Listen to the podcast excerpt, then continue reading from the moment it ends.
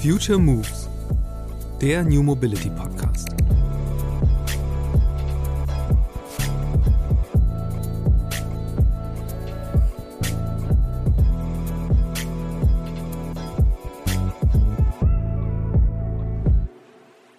Es braucht natürlich einerseits die positiven Anreize, dass der öffentliche Verkehr attraktiv gestaltet wird, dass es ähm, eventuell auch sehr viel günstiger, also subventioniert wird, ähm, aber auch gleichzeitig trotzdem auch vielleicht über Mautsysteme, über ähm, höhere Energiepreise äh, die negativen äh, Emissionen sozusagen reduziert werden oder die negativen ähm, Effekte. Also im Schluss braucht, muss es wie so ein beidseitiger Prozess sein und natürlich viel Awareness schaffen, viel äh, mit den Personen drüber reden, was genau für Bedürfnisse haben sie hinsichtlich der Mobilität. Ähm, ich glaube, durch das ganze Homeoffice hat sich ja auch noch mal einiges verändert. Also das äh, merkt man, dass Menschen auch dort den Anreiz hatten, jetzt äh, ihren, ihren Arbeitsplatz ganz anders auszuwählen. Also da ist man auch nicht mehr so bereit, vielleicht große Pendelwege auf sich zu nehmen. Ähm, aber im Grunde genommen muss es von beiden Seiten kommen. Also einerseits die positiven äh, Anreize, die es definitiv braucht. Also nur mit einfach Bestrafung und höheren Kosten wird es nicht funktionieren. Dekarbonisierung ist die neue Digitalisierung. Das sagt Carmen Spruß, Strategieberaterin bei EY. Denn die Aufgabe der Dekarbonisierung ist nicht nur mindestens so gewaltig wie die digitale Transformation. Im Angesicht von Klimakrise und drohender Energieknappheit ist sie zudem viel dringlicher. Den Städten kommt bei dieser Herausforderung eine zentrale Rolle zu. Sie sind für 70 Prozent der globalen CO2-Emissionen verantwortlich. Carmen ist Projektleiterin bei EY Sustainability und Mitbegründerin von EY Carbon Schweiz. In diesen Rollen unterstützt sie Unternehmen an der Schnittstelle der Themenfelder Dekarbonisierungsstrategien, nachhaltige Geschäftsmodelle und Smart Cities. Anders gesagt, ihr Job ist es, den EntscheiderInnen zu erklären, wie sie massiv CO2 einsparen können. Gerade ist Carmen in Lissabon. Dort hilft sie EYs lokalem Team beim Ausbau des Nachhaltigkeitsbereichs und teilt mit ihm Erfahrungen aus den Projekten in der Schweiz. Dass man von Deutschlands Nachbarland in Sachen Dekarbonisierung einiges lernen kann, das wurde auch in unserem Gespräch für den Podcast deutlich. Neben dem Vorteil, dank Wasserkraft mit einem CO2-ärmeren Energiemix ausgestattet zu sein, trage vor allem die schweizerische Bereitschaft, Dinge einfach mal auszuprobieren, dazu bei, hinsichtlich Dekarbonisierungsbemühungen vorne mitzuspielen, sagt Carmen. Gerade beim Thema ÖPNV, aber auch bei innovativen Logistikkonzepten lässt sich einiges abgucken, wie sie an vielen Beispielen ausführt was Carmen von Smart City-Projekten vom Reißbrett hält, wieso nicht monetarisierbare Faktoren bei der Dekarbonisierung von Städten mehr Beachtung verdienen und welche Rolle dabei Anreiz- und Sanktionssysteme spielen können, um den Prozess zu beschleunigen, das erklärt Carmen Spruß in dieser Future Moves Podcast-Episode.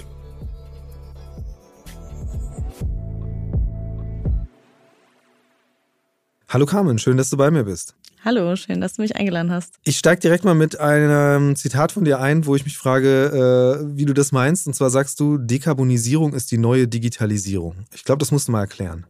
Sehr gerne. Ähm, das meine ich in der Form, dass Digitalisierung enorm viel Veränderung mit sich bringt. Also wir haben in den letzten 10, 20 Jahren, man kann sich denken, auch mit natürlich auch nochmal der Pandemie, einen extremen Digitalisierungsschub erlebt.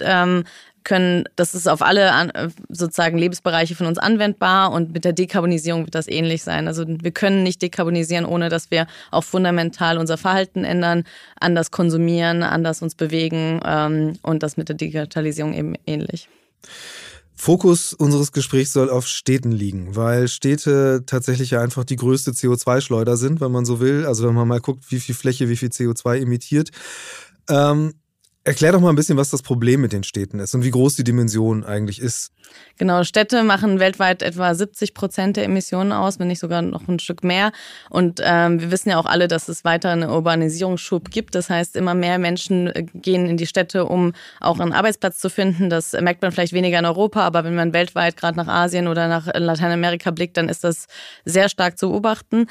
Und das Problem ist an Städten, ähm, dass wir natürlich hier ganz geballt ähm, viele Menschen aufeinander haben, wo äh, viele Bedürfnisse auch haben, die der Kapitalismus widerspiegelt. Viel Konsum, viel Bewegung, möglichst viel Freizeitbeschäftigung und all diese Dinge stoßen halt viel CO2 aus, insbesondere wenn wir es weiterhin mit fossilen Energieträgern äh, die Energie produzieren. Und äh, genau, und die größten Treiber von CO2 in den Städten ist sehr unterschiedlich. In der Schweiz ist es beispielsweise der Transport, in Deutschland ist es die Energie. Aber all diese Themen müssen dekarbonisiert werden. Äh, das ist ja schon mal ganz interessant. Warum, warum ist es, äh, Schweiz und Deutschland sind ja eigentlich relativ ähnliche Länder. Warum sind die Werte da unterschiedlich? Ähm, ja, das hängt zum einen mit dem Energiemix zusammen. Also wir haben ähm, in, in Deutschland natürlich mit der Kohleenergie und mit vielen fossilen Energieträgern ganz anderen Energiemix. In, in der Schweiz kann man schon sagen, dass der Großteil halt von erneuerbaren Energien äh, gedeckt wird, auch mit viel Wasserkraft. Das ist natürlich auch etwas, was die Schweiz äh, mit den Stauseen einfach auch leisten kann. Ähm, das heißt schon, der Energiemix ist grundsätzlich in den Städten ein ganz anderer. Mhm. Und natürlich haben wir auch eine andere Industrie. In der, äh, in der Schweiz gibt es keine Schwerindustrie. Wir haben wenig Zement, äh, also Zement schon ein bisschen, aber wenig Stahl. Zwei Prozent macht aber die Stahlindustrie der Emissionen in Deutschland aus. Also da eine ganz andere Verteilung. Und auch der Verkehr ist, ähm, muss man sagen, in der Schweiz einerseits hat man äh, erneuerbare Energien, die man nutzt für den öffentlichen Transport. Also es gibt viele ähm, E-Fahrzeuge, viele Busse auch, die ähm, elektrifiziert sind. Aber äh, die Autoquote pro Einwohner ist doch noch relativ hoch, noch höher als in Deutschland. Und ähm, daher ist Mobilität im Vergleich eben zu Deutschland ein extrem wichtiger Treiber von CO2. Ja, ähm, fangen wir erstmal vielleicht an mit den, den, den CO2-Faktoren, die nicht vermeidbar sind. Also wo kann man nichts dran drehen? Gute Frage. Ich glaube, mittelfristig äh, sollte das eigentlich möglich sein, in fast allen Bereichen zu dekarbonisieren, insbesondere wenn man halt auch neue Energieträger dazu nimmt, die wir vielleicht jetzt noch nicht zur Verfügung haben, wie vielleicht Wasserstoff oder sowas. Aber ähm, natürlich ist es extrem schwierig, Zement komplett CO2-neutral zum Beispiel zu produzieren oder auch einfach für den Städtebau, wenn wir überlegen, wie viel ähm, äh, also auch einfach die Renovierung der ganzen Häuser wird auch CO2 produzieren und bis alle also wir können ja nicht von heute auf morgen alle Städte abreißen und nochmal neue energieeffiziente Gebäude hinbauen. Das heißt, es wird immer einen Fußabdruck geben mit den bestehenden Gebäuden, auch denkmalgeschützte Gebäude. Das macht es halt sehr komplex. Ähm, und auch gleichzeitig wird es auch erneuerbare Energien haben immer einen CO2-Fußabdruck. Also aber es geht ja darum, dass wir es einfach so gut wie möglich reduzieren. Und wenn es dann am 10 Prozent am Schluss übrig bleiben, dann haben wir schon viel geschafft. Dann gehen wir mal zu dem Faktor, wo sich viel dran drehen lässt und wo gerade viel darüber diskutiert wird und der ja auch für Future Moves der entscheidende ist, äh, das ganze Thema Mobilität. Ähm, du sagst selbst, es braucht eigentlich radikale Dekarbonisierungsmaßnahmen. Ähm, umreiß mal, wie kann das aussehen? Ja, das zum einen natürlich ähm, dass wir uns überlegen, okay, wie wird der Transport, also was für eine Energiequelle steht dahinter, das habe ich schon angesprochen, aber natürlich auch, wie wollen wir uns einfach grundsätzlich in der Zukunft bewegen, wie stark müssen wir uns überhaupt bewegen. Es gibt ja eben diese Städte, die 15-Minuten-Städte, wo man eigentlich mit dem öffentlichen Verkehr, mit dem Fahrrad oder zu Fuß alles Wichtige für den Alltag innerhalb von 15 Minuten erreichen kann. Das würde zumindest jetzt gerade in den Städten, wo Mobilität ein großer Faktor spielt, den Fußabdruck enorm reduzieren, weil ähm, man sich eben nicht ständig ins Auto setzen muss. Und auch ähm, wenn der Strom eben nicht erneuerbare Ener äh, Energie ist, dann ist ein Elektrofahrzeug auch erstmal nicht unbedingt besser. Langfristig, glaube ich, kommen wir nicht drum herum, aber ähm, man darf sich da auch nichts irgendwie falsche Hoffnungen machen. Und parallel geht es einfach darum, dass man natürlich ähm, an, andere Dämmungen in Häuser integriert, ähm, Häuser sozusagen insgesamt saniert, schaut, dass man dort eine andere Wärmequelle einbaut, eine Wärmepumpe anstelle von der Gasheizung. Ja, also die Liste ist lang, ähm, aber ich denke, das sind so die zwei größten Treiber und die zwei, wo man auch wirklich jetzt schon ansetzen kann. Ja. Hm. Wenn wir jetzt mal bei, beim Thema Mobilität bleiben und so ein bisschen Ordnung reinbringen können, ähm, kann man das strukturieren danach, dass man sagt, okay, lass mal anfangen mit den Maßnahmen, die am meisten bringen und äh, welche wären das und lass uns das einfach mal durchgehen, so was so wirklich jetzt im Detail die einzelnen Bereiche sind und was es bringen würde, da genau. das Verhalten zu ändern oder Strukturen zu verändern. Ja, also man kann sicherlich erstmal schauen, dass es ähm, von der Mikromobilität zur Makromobilität, also wir haben Mikro sozusagen, dass es äh, angenehmer wird für für Fußgänger, dass man eben Fahrradwege schafft, dass man irgendwie auch versucht, so mit Mikromobilität, beispielsweise gibt es ja diese Scooter, ähm, auch ein Stück weit irgendwie äh, zwischen Fahrrad und Fußgänger Möglichkeiten zu finden. Ähm, dann auch einfach das, äh, die Möglichkeit, wie man etwas bucht, also den öffentlichen Transport, aber auch vielleicht sein nicht eigenes Auto, sondern eben über Auto-Sharing ähm, Möglichkeiten schafft, es einfach angenehmer zu gestalten für den Konsumenten. Ähm, da heißt es natürlich, dass man möglichst engmaschig den äh, öffentlichen Verkehr plant, dass es so Zeitersparnis bedeutet, dass man durch ähm, auch ein intelligentes Parksystem beispielsweise nicht unnötige Fahrten mit dem Auto ähm, involviert, also dass man beispielsweise über eine App und Sensorik schaffen könnte, eigentlich meistens sind es etwa um die 15 Minuten Parksuche pro Auto pro oh. Tag äh, genau zu reduzieren. Das würde auch schon viel ausmachen. Ähm, aber natürlich auch, da gehört auch intelligentes Verkehrssystem dazu. Wie kann man die Ampelschaltung so machen, dass äh, es möglichst attraktiv ist für andere Verkehrsteilnehmer, die nicht gerade im Auto sitzen? Wie kann man die Autos besser auslasten? Also da gibt es sehr viel, was man machen kann. Ähm, ich glaube, mit in, intelligenten Systemen, intelligenten Apps wird schon einiges erreicht. Also ich glaube, da haben wir in den letzten zehn Jahren auch schon große Schritte gemacht. Ähm, Zum Beispiel, also wo, nenn mal, mach mal deutlich, äh, wo das passiert ist und was es gebracht hat. Genau, also das zum Beispiel, ähm, es gibt eine Schweizer App, das wird äh, von der SBB, also von sozusagen der Schweizerischen Deutschen Bahn, wenn man so möchte, also von der Hauptanbieter. Das kann man so nicht sagen, genau. oder? Aber ja, klar. Genau, also die, die, die, so eine App, was eigentlich alle für alle Verkehrsmöglichkeiten ähm, in einer App integriert. Also man kann sozusagen über die App vom Fußgänger, den, den, den Scooter hin zum Taxi, beispielsweise auch ein Uber bestellen und ähm, sozusagen von wirklich dem Anfangsort bis zum Endort vielleicht über fünf, sechs verschiedene äh, Anbieter auf einer App sozusagen zurückgreifen und dann auch ähm, intelligente Preissysteme dahinter setzen, dass man beispielsweise dann ein viel, viel günstigeres Angebot hat in der Kombination, als wenn man eben jedes, jeden Verkehrsteilnehmer oder jeden Verkehrsanbieter ähm, einzeln buchen würde. Hast du Zahlen dazu, wie gut sowas angenommen wird? Na, das, also das App wurde erst vor so etwa einem Jahr lanciert und wird ständig auch gerade verbessert. Ich habe erst vor ein paar Wochen mit den Entwicklern gesprochen. Das ist eigentlich noch zu früh.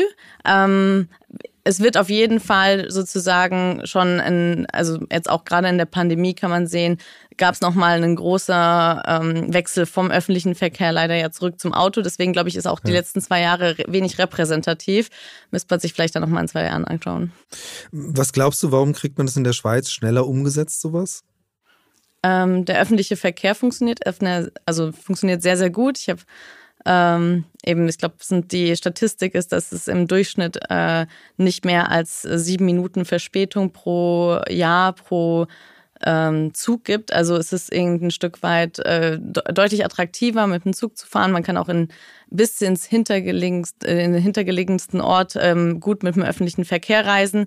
Ähm, es ist alles sehr dicht, die Taktung ist sehr eng. Ähm, und es werden natürlich viele auch Pilotprojekte ausprobiert. Also man, man versucht einfach Sachen aus und wenn sie halt nicht funktionieren, dann stellt man sie halt in ein, zwei Jahren wieder ein. Äh, es gibt beispielsweise jetzt auch einen autonomen Shuttle in einem Stadtgebiet ähm, in der Stadt Zürich, das einfach ähm, der einfach nochmal zusätzlich zum Busverkehr eigentlich ein Angebot schaffen sollte. Insbesondere in den Zeiten, wo der Bus vielleicht weniger häufig fährt, also gerade am Abend oder frühen Morgen ähm, der ganz, ganz äh, klassisch sozusagen per App bestellt werden kann an dem Ort, wo ich stehe. Mhm. Und er fährt mich dann äh, innerhalb eines Radius von etwa drei Kilometern an jeden beliebigen Ort. Und das wird eigentlich auch sehr, sehr gut angenommen. Und ich glaube, solche Systeme und solche Pilotprojekte werden dann auch schneller etabliert, wenn man es halt in einem Stadtteil probiert hat, ja. Ähm, das ist ja eine, eine These von dir oder beziehungsweise was du sagst, eben man sollte so Pilotprojekte eben als solche auch verstehen und nicht gleich den ganz großen Wurf wagen. Gleichzeitig ist aber so, es finden ja viele Sachen statt, also gerade so im Sharing-Bereich gibt es ja in Deutschland irrsinnig viele Anbieter. Ähm, wie vermeidet man dann aber, dass das irgendwie halt alles mehr wird, aber äh, erstmal nicht besser? Oder wie kriegt, wie organisiert man so einen Prozess, dass man dann wirklich sagen kann, okay, ähm, aus diesem ganzen, wir probieren aus und wir machen mal, wir, wir werfen da so Angebote hin. Äh, wie kriegt man das dann wieder eingefangen oder geordnet, dass man dann am Ende bei dem Ziel rauskommt, wo du ja auch sagst, das ist das Essentiellste, dass man Verkehrsströme bündelt? Gute Frage. Das ist am Schluss äh, sicherlich äh, auch Aufgabe der Städte und der Kommunen, auch da eine Plattform zu schaffen, um das dann zu konsolidieren und auch zu sehen, okay, welche Anbieter machen am meisten Sinn. Momentan sind natürlich sehr viele einfach, die sich auf den Markt drängen, um auch einfach ein neues Geschäftsmodell auszuprobieren und neue äh, Einkommensströme im besten Fall, was aber leider, glaube ich, momentan noch nicht fu funktioniert. Also dass die wenigsten dieser Anbieter sind momentan lukrativ, ähm, weil es einfach auch sehr hohe Investitionskosten bedeutet, gerade so Free Floating von, von Autos oder so weiter, was in Berlin ja der Fall ist. Ähm, das gibt es zum Beispiel in, in der Schweiz nicht. Ähm, da traut sich keiner so richtig ran, äh, weil es einfach doch sehr hohe Investitionskosten bedeutet und wir keine Automobilindustrie haben, die das halt sehr gut pushen würde in der Schweiz. Aber ähm, wichtig ist sicherlich dieses Plattform schaffen, den Dialog zu suchen und äh, zu, auch zu schauen, ähm, welche Anbieter haben was für ein Geschäftsmodell dahinter und wie werden zum Beispiel auch Daten geschützt. Äh, das sollte auch etwas sein, was eigentlich die, äh, die Stadt auch ein Stück weit koordinieren sollte. Und ähm, was, was gemacht wird in der Schweiz, ist so, dass man in einem Jahr, in einem Jahr vier verschiedene Bike-Share-Anbieter ähm, in der in der, in der Stadt Zürich zum Beispiel operieren lässt und dann nach einem Jahr sich einen aussucht, der halt am lukrativsten oder am besten bewertesten oder am wenigsten Unfälle verursacht hat. Also da gibt es viele Parameter, nach denen das bewerten kann. Ähm, das finde ich in der Hinsicht noch ein ganz faires System.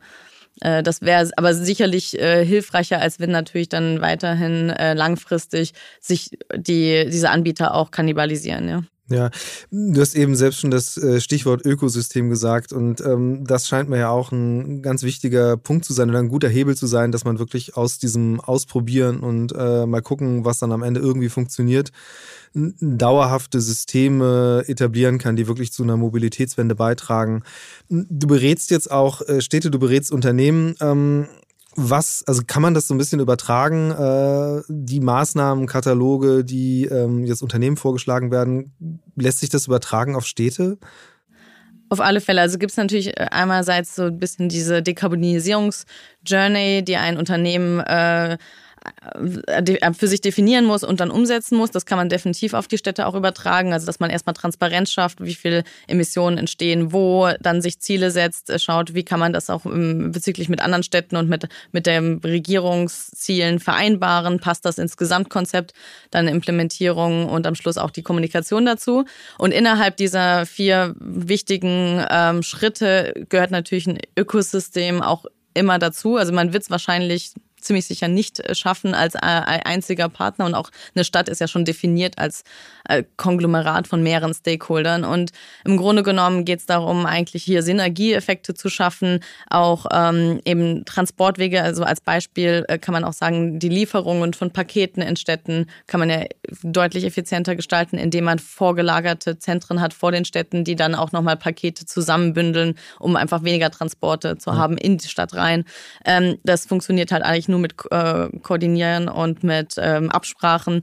Und solche Projekte müssten halt von den Städten auf jeden Fall über verschiedene Ecosystem-Partner angerissen werden, mon monitort werden, aber auch Incentives gesetzt werden, dass halt junge Startups sich da äh, gerne auch positionieren dürfen und vielleicht auch dann mit größeren Anbietern, mit der Post beispielsweise, kooperieren.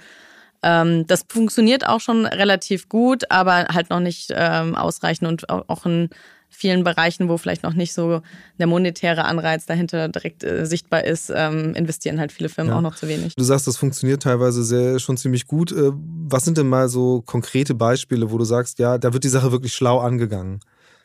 Ja, das ist sicherlich bei dem Thema ähm, Wasserstoff, wo man auch sagt, okay, beispielsweise haben wir hier in, eine Firma, die Wasserstoff produzieren kann, aber gleichzeitig braucht sie halt Abnehmer und äh, eine Stadt könnte so ein Abnehmer sein, die auch gleichzeitig dann noch ein Tankstellensystem ähm, dahinter hat, was, was weiter genutzt werden kann. Dann kann aber auch der Wasserstoff noch für Gebäude oder für die Industrie genutzt werden. Das heißt, man braucht auch noch zusätzliche äh, Möglichkeiten hinsichtlich Transport. Das heißt, es gibt noch ein Transportunternehmen oder eine Pipeline, die ein Stück weit ähm, eben Angebot und Nachfrage matcht. Also da merkt man, funktioniert es eigentlich schon relativ gut. Auch noch in, natürlich auch noch sehr viel konzeptionell, noch nicht so stark in der Umsetzung, aber im Ruhrgebiet ähm, hat man da eigentlich die Hoffnung, dass das ähm, dazu, bringen, dazu führen kann, dass die Städte gerade im Ruhrgebiet dann doch auch dekarbonisiert werden. Ähm, Ansonsten gibt es eben diese Kooperation, wie ich schon gesagt habe, mit den Belieferungen der Päckchen. Also das gibt es in St. Gallen beispielsweise, dass halt dann äh, vor der Stadt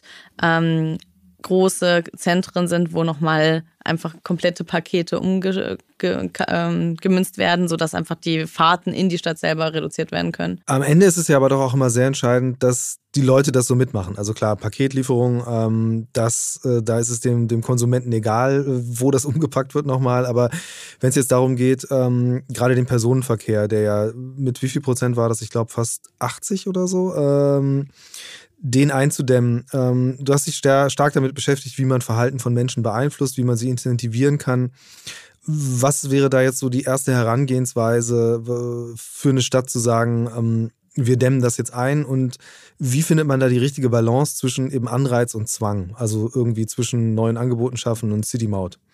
Ja, genau. Also ich habe das als Push- und Pull-Faktoren bezeichnet. Das ist, äh, es braucht natürlich einerseits die positiven Anreize, dass der öffentliche Verkehr attraktiv gestaltet wird, dass es ähm, eventuell auch sehr viel günstiger, also subventioniert wird, ähm, aber auch gleichzeitig trotzdem auch vielleicht über Mautsysteme, über ähm, höhere Energiepreise äh, die negativen äh, Emissionen sozusagen reduziert werden oder die negativen ähm, Effekte. Also im Schluss braucht, muss es wie so ein beidseitiger Prozess sein und natürlich viel Awareness schaffen, viel mit den Personen drüber reden, was genau für Bedürfnisse haben sie hinsichtlich der Mobilität. Ähm, ich glaube, durch das ganze Homeoffice hat sich ja auch noch mal einiges verändert. Also das äh, merkt man, dass Menschen auch dort den Anreiz hatten, jetzt äh, ihren, ihren Arbeitsplatz ganz anders auszuwählen. Also da ist man auch nicht mehr so bereit, vielleicht große Pendelwege auf sich zu nehmen. Ähm, aber im Grunde genommen muss es von beiden Seiten kommen. Also einerseits die positiven äh, Anreize, die es definitiv braucht. Also nur mit einfach Bestrafung und höheren Kosten wird es nicht funktionieren. Ähm, das ist schon mal gut. Das ist ja auch, man möchte auch nicht in der Stadt wohnen, in der man äh, vor allen Dingen bestraft wird dafür, dass man sich besser verhält. Ähm, trotzdem, also, und ein anderer Punkt, der ja auch total wichtig dabei ist, ist, wie koordiniert man das Ganze überhaupt? Weil ich meine, das wird ja schon deutlich so mit, den, mit der Vielzahl an Beispielen, die du nennen kannst, der Vielzahl an Feldern, auf denen man was tun kann.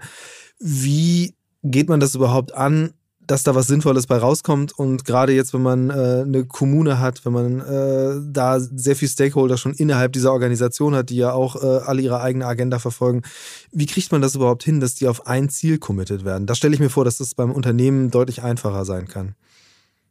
Mm, ja. Oder widersprich mir, wenn ich das falsch sehe.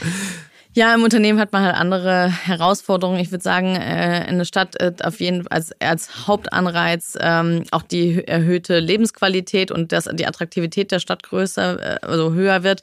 Und ein Unternehmen ist doch noch sehr stark finanziell getrieben. Das heißt, vielleicht auch diese Soft-Faktoren können bei der Stadt deutlich einen höheren Stellenwert bekommen und klappt auch häufiger. Also, dass einfach ähm, es auch sehr viele Soft-Faktoren sind, die einen, eine lebenswerte Stadt ausmachen.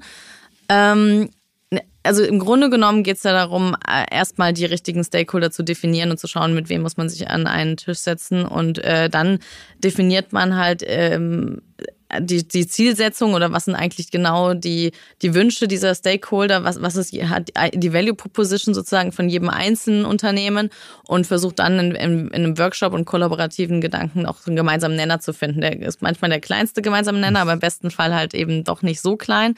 Ähm, was wir jetzt gerade gemacht haben, wir haben die Stadt Winterthur beraten, wie sie ihre Smart City Strategie mit ihrer Nachhaltigkeitsstrategie vereint und man hätte auch da meinen können, das ist ja eigentlich total offensichtlich, dass eine Smart City auch nachhaltig ist. Aber nichtsdestotrotz musste man da sehr ins kleine Detail gehen und genau schauen, okay, was sind die einzelnen Zielsetzungen gewesen, mit, was sind die Bedürfnisse der einzelnen Stakeholder. Und da gab es schon auch Interessenskonflikte. Aber Zum dann, Beispiel, also auf welchen Feldern widerspricht sich dann das automatisch äh, auf einmal? Ja, also beispielsweise im Bereich Energie, dass ähm, sozusagen einfach die nachhaltige Stadt das ein Stück weit viel schneller umsetzen möchte, dass einfach eine 2000 Watt Gesellschaft entsteht oder dass man einfach den Was Energiekonsum. Heißt das, 2000 Watt Gesellschaft? Dass einfach die äh, sozusagen wie viel Energie pro äh, Kopf ähm, genutzt wird, einfach extrem sinkt. Also wir haben, sind lange jetzt bei 5000 und mehr. Also wir oh, brauchen okay. viel, äh, genau. Also es geht einfach darum, dass der Energiebedarf der pro Person sinkt und gleichzeitig war aber von, aus einer Smart City Perspektive ähm, ist vielleicht so, dass die, die Stadt eher noch ein intelligentes äh, System hat für Licht, also dass beispielsweise Licht ausgeschalten wird, wenn man es nicht benutzt, aber es ist vielleicht nicht ganz so radikal. Also zum Beispiel, dass in Schaufenstern noch Licht brennt oder so weiter, ist in so einer Smart City Strategie dann nicht mit involviert gewesen oder nicht nicht mit abgedeckt gewesen. Und da setzt dann wahrscheinlich ja sehr der Faktor Kommunikation an, das dann auch wirklich zu implementieren, weil zum Glück leben wir jetzt in einer Gesellschaft, wo einem nicht vorgeschrieben wird, ob man sein Licht an oder aus hat. Aber wie macht man das dann? Also, oder wo, wo, wo gelingt das gut und wie gelingt das gut, dass man wirklich dann die Leute mitnimmt, wie man ja auch im Unternehmenskontext so gerne sagt? Ähm, dass das wirklich zu einem gemeinsamen Projekt wird. Genau, also es ist sicherlich eben das klassische Wort Change Management super wichtig, dass man einfach äh, den Dialog schafft, versucht äh, möglichst engmaschig auch von vornherein alle wichtigen Stakeholder mitzunehmen. Ähm, Das äh, sagt man immer so einfach, aber es wird dann doch nicht so wirklich umgesetzt. Man, man äh, denkt, vieles ist offensichtlich und das müsste ja die Bevölkerung verstehen, aber es ist am Schluss dann eben doch nicht so, weil jeder doch einzelne Bedürfnisse hat und eben ein 70-jähriger Mann, der schon seit 50 Jahren in der Stadt lebt, ein ganz anderes Bedürfnis hat wie ein junger Student oder so. Ähm, das heißt, da Bürgerdialoge, es gibt ähm, Plattformen, wo es ähm, über, wo man sich tatsächlich auch richtig ähm, bewerben kann, um eigentlich so ein Mitspracherecht zu haben in so einer ähm, Entwicklung von der Strategie der Stadt. Ähm, das funktioniert eigentlich auch ganz gut, dass man dort sehr die hochmotivierten äh, Bürger dann auch dabei hat, aber trotzdem schaut, dass es einigermaßen ausgeglichen ist von Demografie und äh, anderen Parametern. Und dann ähm, geht es darum, dass man schrittweise schaut, okay, welche auch Pilotprojekte können wir dann immer lancieren, um zu schauen, wie kommt das beim Markt an, wie, wie reagieren die Menschen darauf, ähm, auch das ein Stück weit den Erfolg, ver, also die, sozusagen den Erfolg und die Maßnahmen, die man etabliert, zu messen, auch dort äh, zu schauen, okay, wie, was ist wirklich effektiv. Ähm, das wird nämlich häufig auch nicht gemacht, dass man genau schaut, okay, was sind jetzt eigentlich dann doch die größten CO2-Schleudern und wo möchten wir als erstes ansetzen und dann einfach mit den Low-Hanging Fruits sozusagen anzufangen. Das macht auf jeden Fall Sinn, um auch dann zu sehen, okay, wir haben ein Erfolgserlebnis, wir schaffen es in der Gruppe dort zu reduzieren, auch in Lebensqualität zu steigern um, und so geht das dann Schritt per Schritt ähm, weiter. Wichtig ist natürlich dann eben das Monitoring und die Kommunikation und auch selber, und das sage ich auch den Unternehmen, äh, immer auch gerne zugeben, wenn man halt noch in einem Gebiet noch gar nicht weit ist. Also nicht äh, hoffen, dass das die anderen Stakeholder nicht merken, sondern auch wirklich Mut zur Lücke und Mut zur ähm, Kritikfähigkeit und zur Kommunikation, dass man eben auf dem Weg sich befindet. Ja. Wer kann da, wer, wer ist denn da eigentlich besser darin zu kommunizieren, dass man eben auf dem Weg ist? Äh, Unternehmen oder Kommunen? Oder hängt es davon ab, wann Wahlkampf ist?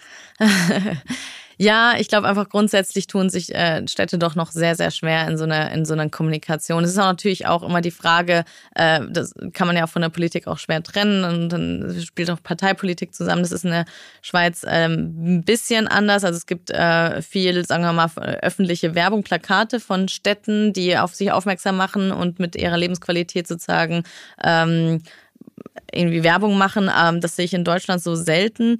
Ähm, Im Grunde genommen, glaube ich, gibt es einfach noch viel Nachholbedarf. Ich glaube, die Städte können auch noch deutlich ähm, proaktiver und viel auch motivierter an das rangehen und auch ähm, erklären, äh, warum sie jetzt eben besser sind als äh, als ihr Ruf beispielsweise. Also ich finde, was man sagen kann, es gibt äh, den äh, öffentlichen Nahverkehr in der Stadt Zürich, der eine sehr, sehr tolle und provokative Werbung immer in den öffentlichen Trams äh, hat. Aus? Genau, die sind jede, jede Woche anders. Also sie ändern die relativ zügig und schnell und stellen halt so ein bisschen immer das Auto ähm, äh, irgendwie in, in lustigen Schatten. Also sagen halt, okay, ähm, machen Bild, wie, wie das Auto halt im Stau steht und sagt, dass man äh, mit dem ÖV deutlich schneller wäre und das halt auf so eine sehr scherzhafte Art und Weise. Also sie haben sehr viele tolle Anekdoten und ähm, also es macht richtig Spaß, diese Werbung zu lesen und ich glaube, das, äh, das ist auf jeden Fall ein ganz guter Start, um äh, ein Stück weit Transparenz zu schaffen und gleichzeitig aber auch auf so eine humorvolle Art und Weise den Leuten aufzuzeigen, dass äh, der ÖV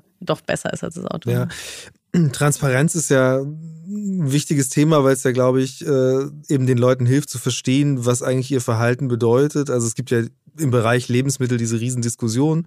Gerade auch CO2, soll man so den CO2-Fußabdruck auf ähm, eine Packung von dem Lebensmittel drauf schreiben einfach. Gibt sowas im Bereich Mobilität eigentlich auch? Also, dass man einfach, also klar, es gibt, dass man das äh, beim Fliegen und so kompensieren kann, das weiß ich, aber jetzt auf lokaler Ebene, dass man wirklich irgendwie äh, sagt, okay, das ist die Busfahrt, äh, damit erzeuge ich so und so viel CO2 oder ich tracke das.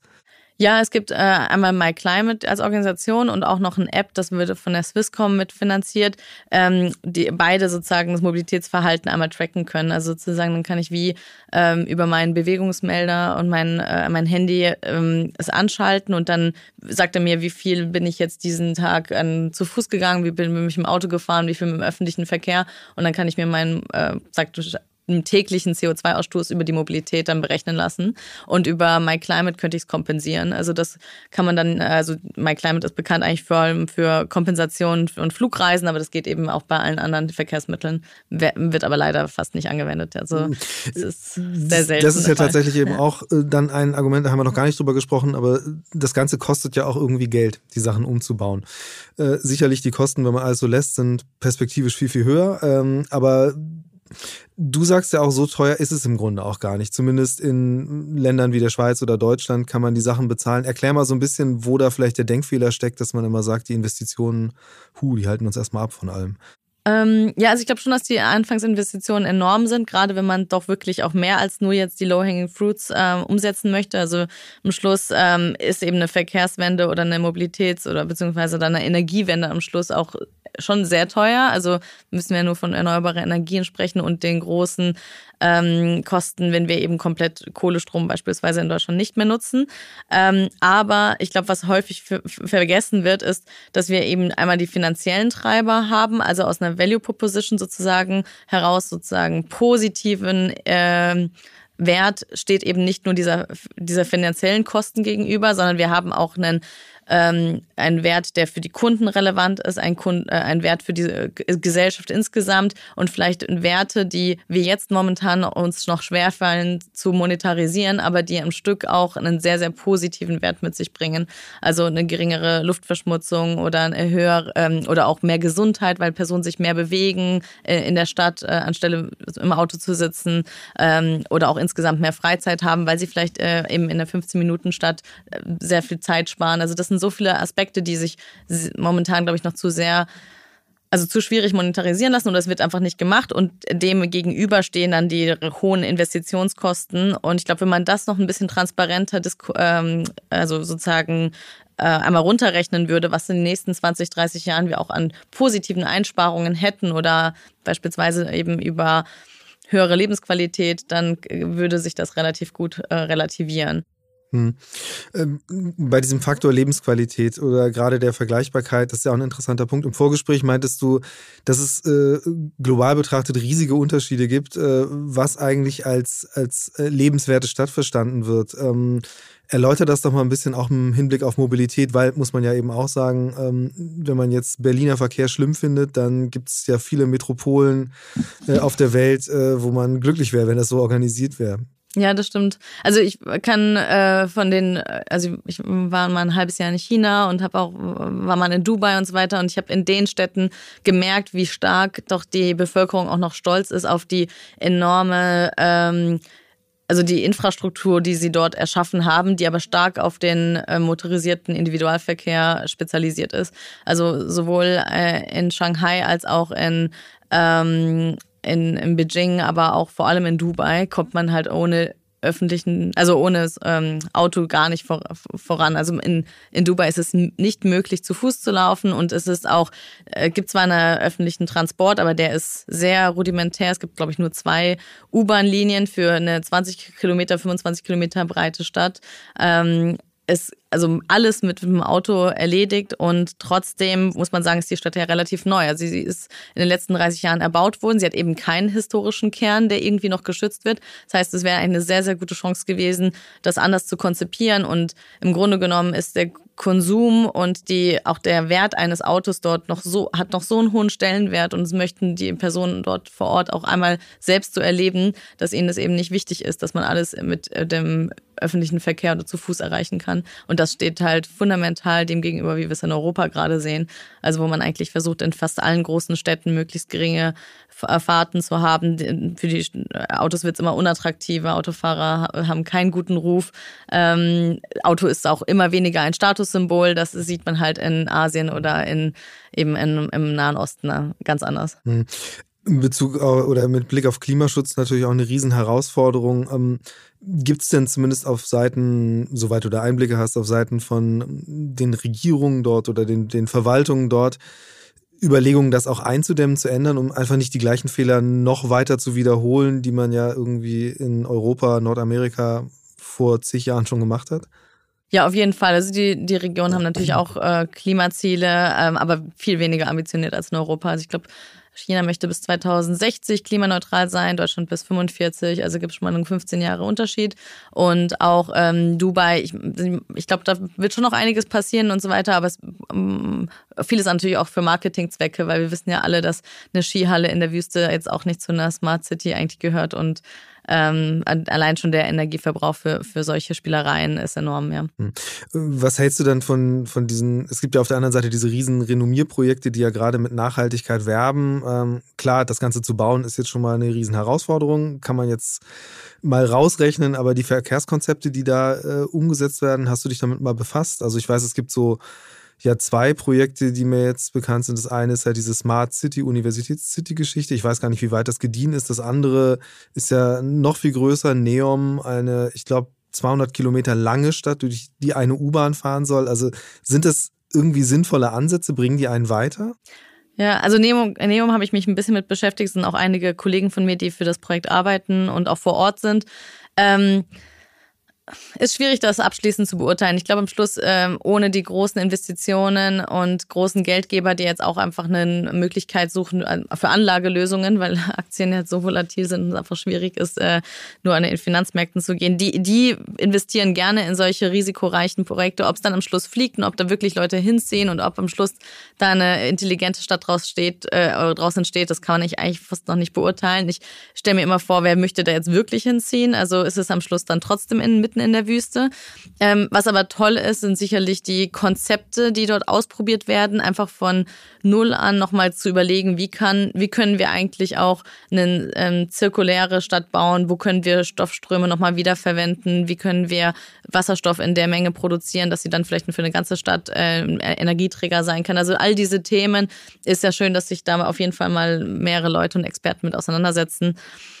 Aber ob es am Schluss dann fliegt und ob es dann auch anwendbar ist für andere Regionen in der Welt, wo ja eigentlich am Schluss die Emissionen gerade entstehen, ist halt die Frage. Also am Schluss, ich glaube, global gesehen wird es nichts ändern. Also wir können nicht aufgrund von Neum jetzt CO2 einsparen in anderen Städten. Das ja. glaube ich nicht. Ja, aber kehren wir mal zurück zu unseren kleinen, verwinkelten, gewachsenen europäischen Städten. Ähm, hier passiert ja auch wahnsinnig viel und äh, die ganzen Projekte finden ja auch alle in den Städten statt. Also so die Scooter, die arbeiten sich langsam in die Mittelstädte auch vor, aber grundsätzlich ist es ja immer noch eine sehr urbane Geschichte, so die neue Mobilität. Und das ist ja auch genau der Vorwurf, dass es Konzepte sind, die am Ende auch nur da funktionieren, wenn überhaupt.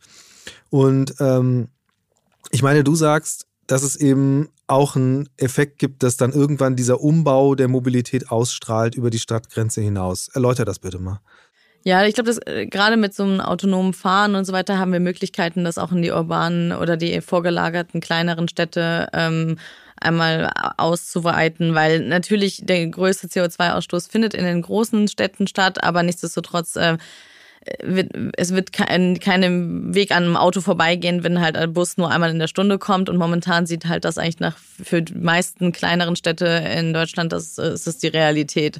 Ähm, und ich glaube, da könnten dann autonome Shuttles, die on demand bestellt werden können, auch einiges positiv bewirken und natürlich auch trotzdem weiterhin Gleise weiter ausbauen. Also auf jeden Fall auch den Bahnverkehr nicht zurückbauen, wie es eigentlich in den letzten 30 Jahren passiert ist, sondern weiter ausbauen, auch wieder in Regionen, vielleicht wo Städte unter 50.000 Einwohner ähm, sich befinden, auch dort einen Bahnhof hinbauen. Ich glaube, mittelfristig macht Sinn, das Streckennetz weiter auszubauen. Das sind alles so Themen, ähm, wo nicht unbedingt nur aus den von den Städten ausstrahlt, sondern auch von den kleineren Kommunen. Aber das passt natürlich alles auch zusammen. Also im Grunde genommen kann man viele Konzepte trotzdem auch aufs Land ausweiten. Man muss halt dann schauen, äh, was auch von der von der Effizienz und von den ähm, von der Annahme der Bevölkerung auch gewollt ist. Ähm, je nachdem, wie, wie, die, wie die Stadtstruktur aussieht, macht halt dann vielleicht eine Bahn oder eben so ein On-Demand-Taxi äh, mehr Sinn. Aber man kommt nicht drum herum, aber es ist auf jeden Fall eine schwierigere Sache als in den Städten. Ja, der öffentliche Personennahverkehr, ähm, hast du ja vorhin selbst gesagt, ist in der Schweiz deutlich besser ausgebaut, eben auch bis, bis ins Land hinaus sozusagen. Ähm, ist es, äh, der wird sicherlich auch dort äh, hoch subventioniert sein, aber ähm, war, warum findet oder warum, warum gab es da nicht diesen Rückbau, äh, den es hier gegeben hat und ähm, welche Konsequenz hat das? Also wird er da auch, werden die, die Busse da auch besser genutzt oder leistet man sich das einfach, dass zur Not nur zwei Leute drin sitzen? Also ich glaube, grundsätzlich von der Gesellschaft her wird öffentlicher Verkehr extrem äh, wertgeschätzt. Ähm, es fahren auch sehr viele Geschäftsleute, also in der ersten Klasse, aber die fahren trotzdem Zug. Also die Züge sind alle sehr gut ausgelastet. Ähm, bei den Bussen und dann natürlich weiter äh, in, die, äh, in, in die verwinkelten Orte rein, äh, auch in, in die Bergregion, muss man sagen, es ist, äh, kommt ein bisschen drauf an, aber alleine schon, wenn man jetzt gerade sich die Skisaison anschaut, dann äh, gibt, spart man mit dem öffentlichen Verkehr und dem Bus einfach mindestens mal eine Stunde ein, weil es keine Parkplätze in den kleinen Orten gibt, weil es keinen Stau gibt und weil man einfach wirklich die Busse und die, ähm, die Zugstation so baut, dass sie direkt an der Gondel sozusagen halten. Also es wird so attraktiv gestaltet. Ähm, es war jetzt auch während Covid äh, ein super angenehm, also alle haben sich halt dran gehalten, die Maske zu tragen und so weiter. Das, äh, ich habe nicht einmal irgendeine Person gesehen, die sich nicht dran gehalten hat.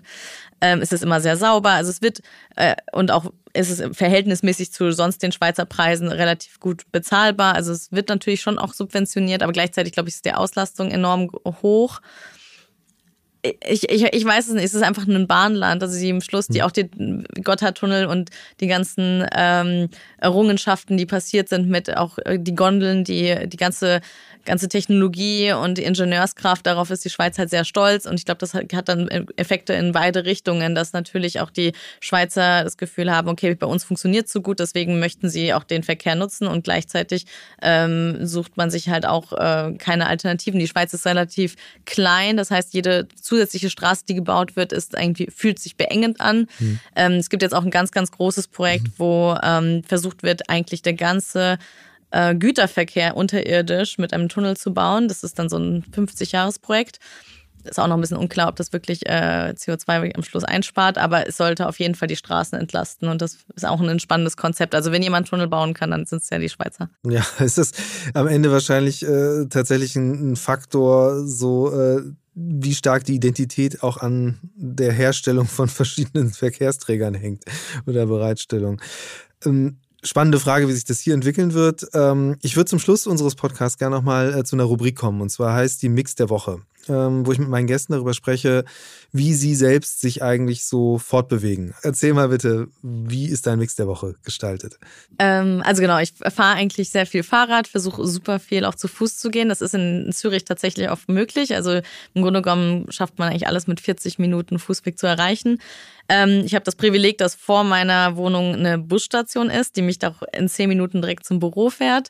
Äh, wenn ich nach St. Gallen fahre an die Uni, dann nehme ich den Zug. Es geht auch deutlich schneller, als wenn ich ein Auto nehmen würde. Besitze aber auch kein Auto, habe auch nicht das Bedürfnis, ein Auto zu besitzen. Und ich glaube auch so mittelfristig, wenn ich so an Familienzeit oder daran denke, dass ich mal vielleicht ein bisschen außerhalb der Stadt wohne, würde ich mich ähm, auf jeden Fall freuen über so ein Shared-Konzept. Also es gibt ja mögliche Leasing-Modelle. Es gibt so viele verschiedene Varianten, wie ich mir ein Auto mal für eine Woche mieten kann.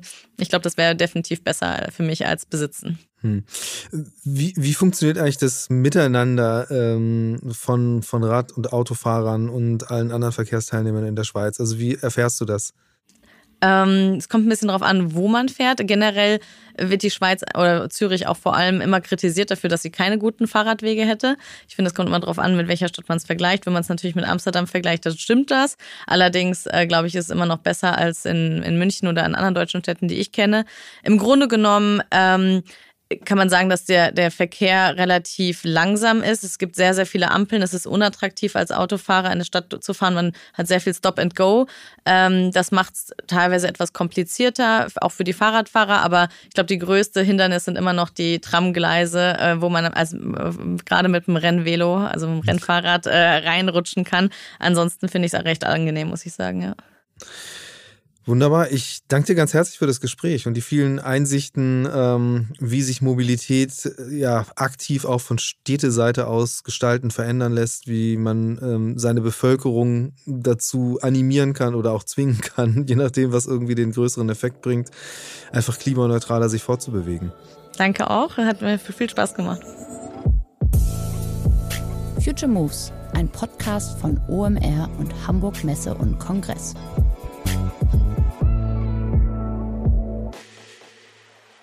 Dieser Podcast wird produziert von Podstars bei OMR.